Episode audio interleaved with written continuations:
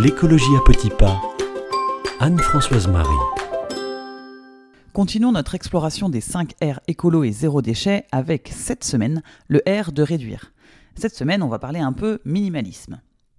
Ça ne vous est jamais arrivé de chercher chez vous un objet et d'arriver dans ce placard ou dans ce tiroir rempli d'objets dont vous ne vous servez jamais et que vous mettez ensemble pour qu'ils ne se sentent pas trop seuls, avec la vague idée qu'un jour il faudra vraiment faire du tri Nous avons tous beaucoup de choses à la maison que nous n'utilisons jamais.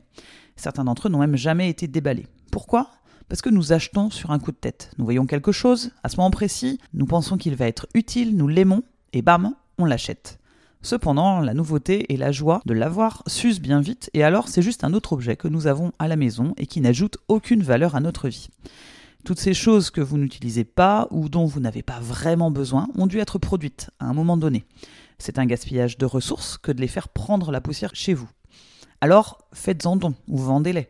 De cette façon, quelqu'un d'autre pourra les réutiliser, au lieu d'acheter des nouveaux produits, ce qui consommerait encore plus de ressources. Vous pouvez par exemple donner vos affaires à Emmaüs ou dans les groupes Facebook locaux. Vous pouvez vendre vêtements et appareils électroniques sur Vinted, sur le Bon Coin, dans un vide-grenier ou dans une braderie.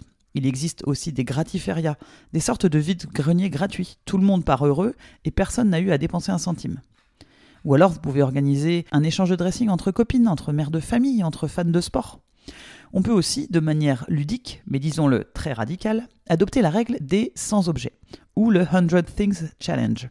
Autrement dit, un défi minimaliste qui consiste à se débarrasser progressivement de plusieurs objets que l'on possède pour ne garder que les plus indispensables. Objectif, réduire ses possessions à seulement 100 objets.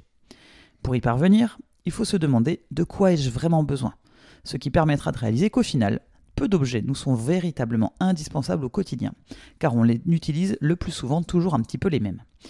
Ce défi minimaliste a un autre bénéfice, gagner en indépendance en étant moins attaché au matériel.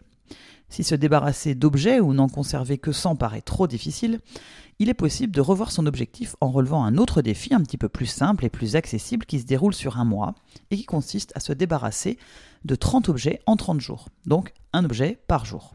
Ces objets peuvent être issus de votre cuisine, de votre décoration, de votre dressing, de la salle de bain. Le fait de réduire ses achats et ses possessions est comparable à une détox, à la fois matérielle et symbolique, nous permettant de nous débarrasser de l'encombrant, du superflu, ce qui peut être néfaste pour notre santé et aussi pour l'environnement. Ça permet aussi de faire de la place pour le plus essentiel. On désencombre son lieu de vie ou de travail, on s'allège l'esprit tout en restant fidèle à ses valeurs et à ses engagements écologiques. Et ce n'est pas Alexandra de l'émission C'est le moment de briller qui va me contredire sur ce point.